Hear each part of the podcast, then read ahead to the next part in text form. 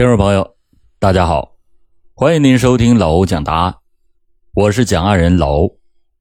今天给大家讲一起发生在赵东市的一起惊天大案。赵东市是一个平凡无奇的中型城市，在案件爆发的一九九五年，人口还不过几十万人。像这种类型的城市，在咱们中国少说得有几千个。如果你不是黑龙江人，可能一辈子都没有听过它。但是，在一九九五年，这里却发生了一起骇人听闻的报复社会杀人血案。两名歹徒手持猎枪和小口径步枪，杀伤公安干警、联防队员在内的四十八人，作案时间长达三个小时，如若无人之境，毫无阻拦。如此疯狂的大案。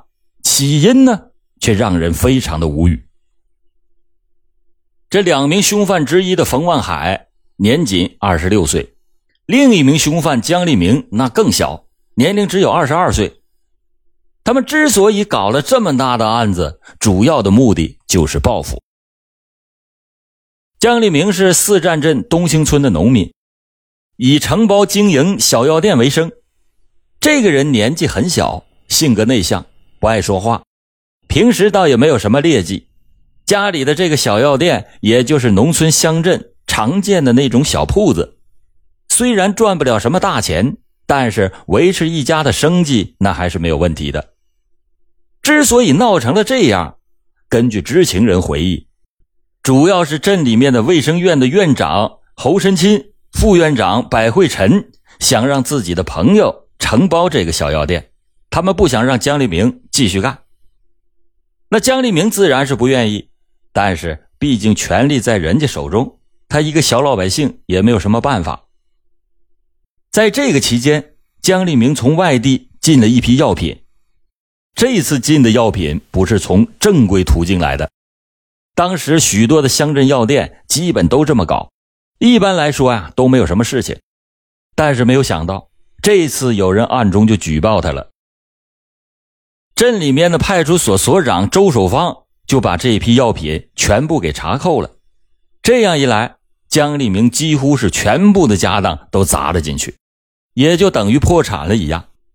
他就怀疑是卫生院院长侯申钦还有副院长百惠臣两个人联合派出所的所长来整他，于是他就对他们产生了极端的仇恨。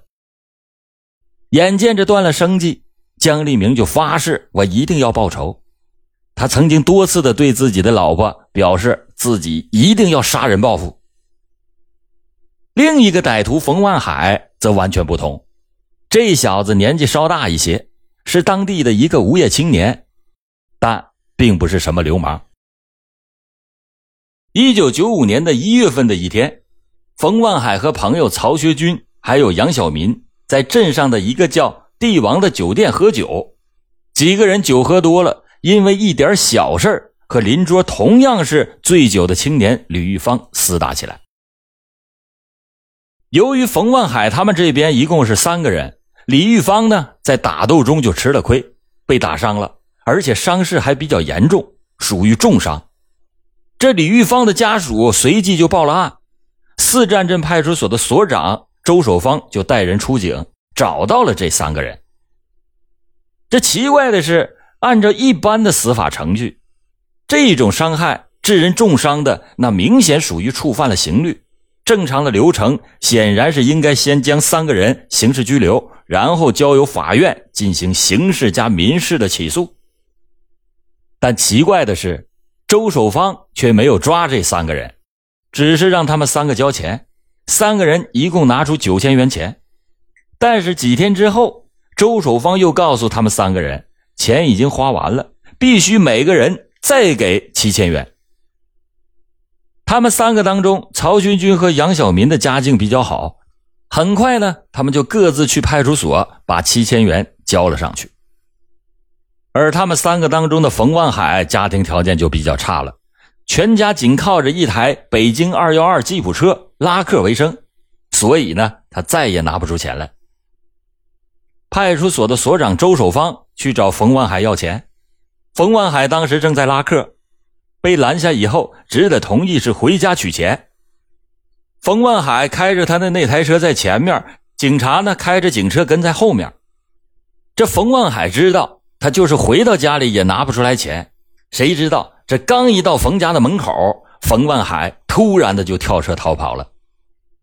看见冯家也没有钱，于是就把那辆吉普车给扣押了，开回了派出所。同时呢，周守芳又派人多次的抓捕冯万海归案，但是每次。都被冯万海巧妙的给躲开了。当时冯家的生活比较困难，全家就靠这辆吉普车拉客为生。这样一扣车，就等于断了冯家的生计。冯万海跳车逃跑以后，其实呢也没有跑远，白天他就在村子里面躲着，晚上才敢回家睡觉。在这个期间。冯万海多次的看到一起打人的那两个朋友在村子里面是大摇大摆的活动，心里呢他就很不平衡。他认为是三个人一起动手打的人，现在呢那两个人是没事的，反而现在就盯着他一个人来抓，这明显是让他归案去顶罪。冯万海就此认定，肯定是周守芳收了那两个人的贿赂，自己拿不出来钱，就把罪责都推在了自己的身上。所以，他对周守芳和两个同案犯已经是恨之入骨。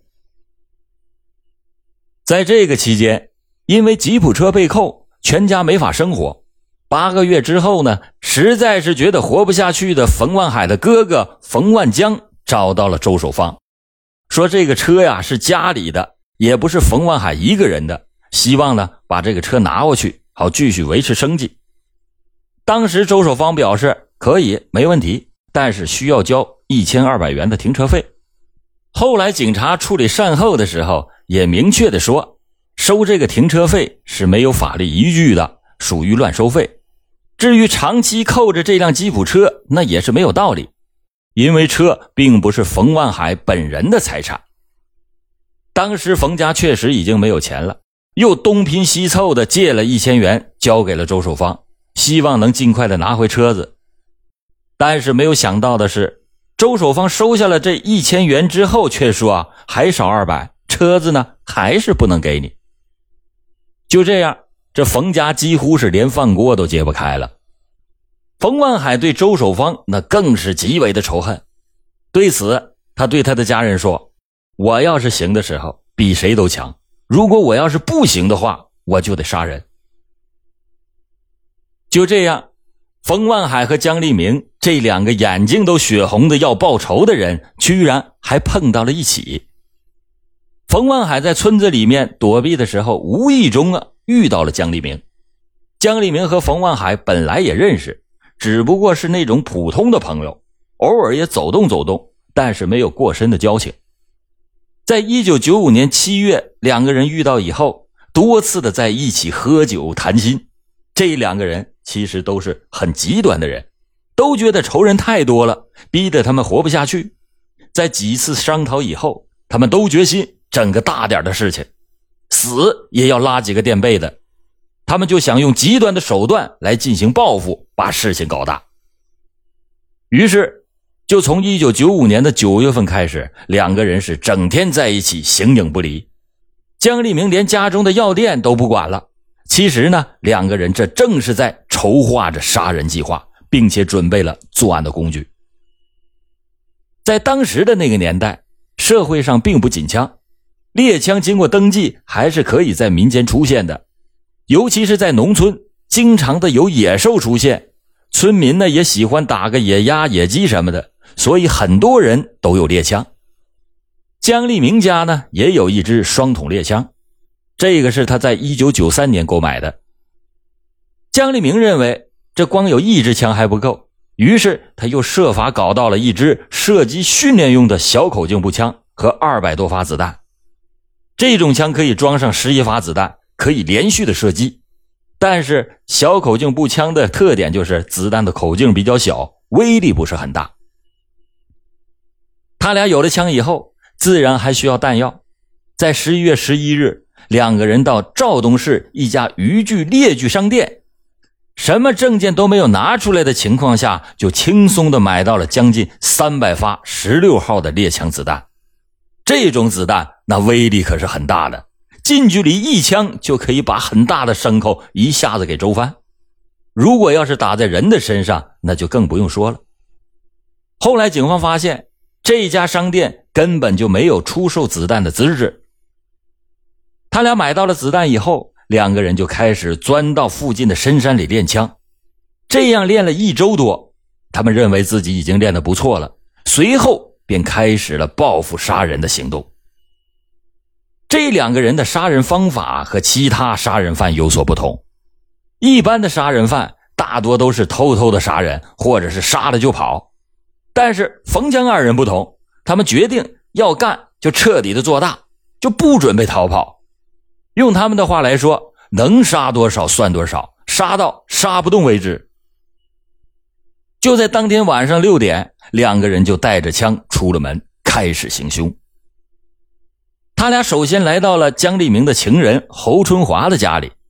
姜立明认为这个女人玩弄了他的感情，骗了他不少钱，以后呢就不理他了，所以他决定第一个就杀他。两个人持枪破门而入的时候，发现侯春华并不在家。她的丈夫李永斌、弟弟李永军，还有其他四个朋友正在家里打牌。六个人看到冯江二人拿着枪冲了进来，当时都吓呆了。江立明是二话不说。首先开枪，先把李永斌和他的弟弟李永军给打倒了。剩下的那四个人吓得都跌倒在地上。这个时候，冯万海问：“那这几个人怎么办？”江立明说：“都杀了，不杀他们，他们出门就会报警，警察马上就会来。咱俩还有十几个人要杀呢。”冯万海点了点头，拿着小口径步枪对准剩下的四个人，一连就开了十一枪。把他们当场全部都给打死了。这回见了血了，这两个歹徒更是兴奋了，更是肆无忌惮。随后，他们俩就大摇大摆的举着枪出了门，走了也就十五米，来到了另一个仇人肖宏伟的家里。肖宏伟一家四口正在围着桌子吃饭，这冷不丁的猎枪就响了，威力巨大的散弹将四个人全部给打倒了。冯万海又残忍的上去，用小口径步枪挨个给补枪，很快的就把肖家给灭门了。这杀了肖宏伟的全家以后，他们又冲到了不远处的江立民的仇人四站镇卫生院的院长白慧臣家。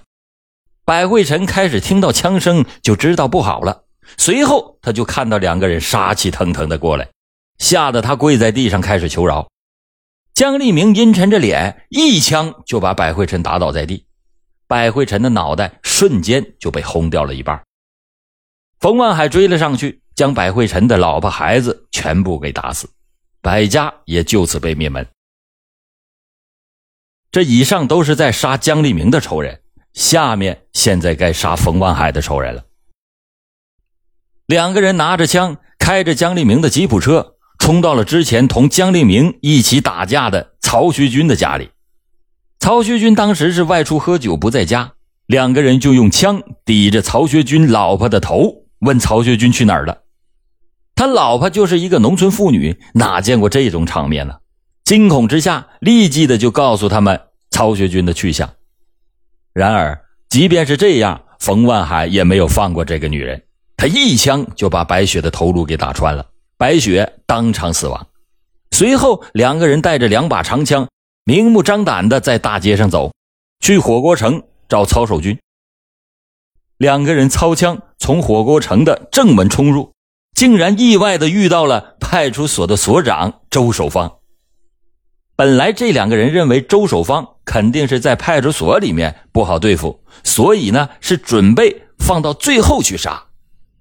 眼见着偶遇到了最大的仇人，两个人是又惊又喜，连忙开枪就打。周守芳开始倒也是看到了两个人拿枪闯了进来，但是他并没有想到这两个人会杀人，以为两个人就是来寻衅滋事的。周守芳认为这两个人犯的都是小事自己跟他们也没有什么深仇大恨，怎么也不可能杀人。所以呢，周守芳虽然随身带着一把七七式手枪，但是连手枪还没来得及掏出来，就被一枪打倒在地，随后又被补了数枪，也是当场毙命。江立明从周守芳的身上搜出了那把七七式手枪和六发子弹，随手就放进了自己的衣袋里。由于没有找到曹守军，两个人很不高兴的冲出了火锅城。由于剩下的仇人住的都比较分散，他们决定先抢一辆车。两个人在大街上持枪拦下了一辆北京吉普车。这个开车的司机是镇上的普通工人，名叫张喜春。此时他已经吓得浑身直哆嗦。他从车上踉踉跄跄的走下来，说：“啊，大哥，你们要车，你们就拿去，咱们无冤无仇。”可是这话音未落，姜立明抬手就是一枪，把他给打倒。好在这次没有伤到要害，张喜春是疼得在地上直打滚因为双方也没有什么冤仇，这两个人也就没有再对张喜春补枪，然后开着车扬长而去。随后，他们找到了农行职工刘守春的家，这个刘守春是姜立明的情敌，还有个体药店的业主季文华、赵殿林家。个体运输户刘桂杰家、卫生院的院长侯院长家，还有个体户黄福斌家，连续杀死杀伤十九人。俩人在本镇把自己的仇人都已经给杀光了，他俩又开着吉普车赶往五里明镇，企图再杀死有仇的这个镇的派出所所长刘志敏。结果刘志敏的运气很好，他当天晚上不在镇上，就没有杀成。此时，这两个人已经是杀红了眼，已经到了丧心病狂的地步。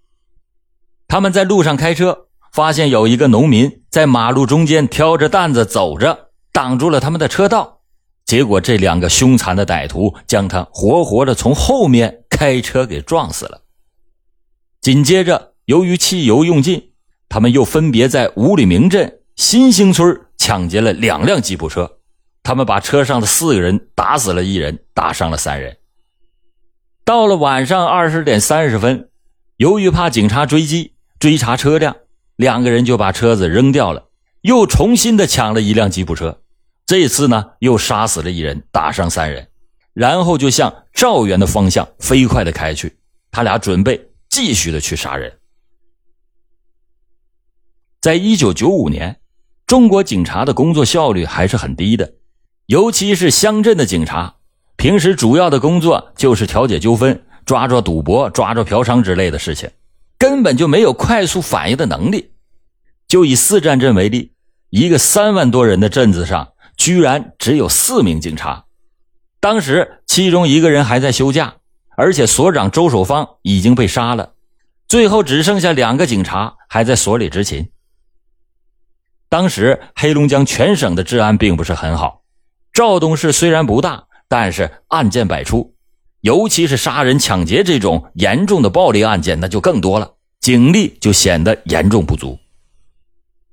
十八点四十分，也就是李永斌被杀以后，他的妹夫就已经报警了，并且把李永斌送到了医院。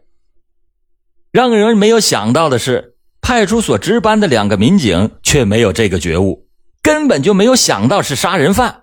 认为可能又是流氓打架，他们留一个坐镇所里，另一个不去现场调查，居然跑到医院去询问。当时那个李永斌已经是抢救无效死亡了，其他几个人也都死了。这找不到活口询问，这个警察没办法，只好又回到了派出所里。正在为难期间，留守在所里的那个民警却不断的接到报警，说镇上有多人被打死打伤。这时候，这个警察才知道事情不小，情急之下，他就找到了镇领导汇报了情况。而当时镇里面还不想把事情闹大，镇长居然召集了二十五个干部、八个治安员去处理现场，这样时间又拖到了十九点十分。当时经过情况汇总，才发现一共死了十人以上，这么大的案子，没有人再敢隐瞒了。在无可奈何之下，就把案情报告给了赵东市公安局。赵东市公安局知道死伤已经超过二十人，大惊之下，立刻的就向黑龙江省公安厅上报，一面组织警力赶赴镇上。很快，省里面的领导都知道了，也都被惊呆了。这种恶劣的持枪杀人案，那全国也是极少见的。当时的省委书记、还有省长、副省长都先后的做出了重要的批示。省公安厅的厅长徐远东坐镇指挥。要求绥化公安局和肇东市要不惜一切代价将案犯捕获归案。当时省公安厅的副厅长陈副厅长率领着刑侦处的处长、副处长，还有刑事技术处的处长以及十六名刑警，连夜的就赶赴到现场指挥破案工作。省公安厅下令立即的追捕，这样，肇东市公安局组织了一百二十多名警察追踪。但是，直到二十点四十分，才发现了两个歹徒的踪迹。此时，两个人已经杀伤了四十多人。到了二十一点十分，警察追到了西八里乡，群众反映歹徒是开着吉普车刚刚离开，警察就沿着公路追了下去，发现吉普车被丢在了路边，这辆车呢也是没油了。此时，这两个歹徒正在路边行走。他们发现了大批警察追到了以后，立即的向路边的树林里面一顿狂奔。警察立即持枪追了进去。过了半个小时左右，双方相距的距离那是越来越近，到了仅剩下一百米的时候，开始正式交火。两个歹徒向警察先开了枪，并且把联防队员孙景才给打伤了。警方也用五六式冲锋枪扫射还击。那猎枪怎么可能是冲锋枪的对手？那个冯万海当场就被给击毙了。江立明呢，腹部也中弹受伤。这江立明中弹负伤了，可是他却不投降，他一面用树木掩护着，一面用猎枪继续的向警察射击。一时间呢，警察也不敢靠近。就这样苦苦撑到了二十二点三十分，江立明呢，因为受伤实在是太严重了，肠子都流出来了。加上周围都被警察包围了，他也知道自己肯定是逃不掉了。随后开枪自杀。此次的杀人案是黑龙江改革开放以后最大的持枪杀人案，这里面也体现了当时的很多问题。乡镇警方力量薄弱，两个歹徒持枪作案长达三个小时之久，在这个期间杀死了四十八人，其中死亡三十二人，居然是没有任何的阻拦。如入无人之境。好了，今天答案就讲到这里，感谢您收听老欧讲答案。老欧讲答案，暗暗都惊魂。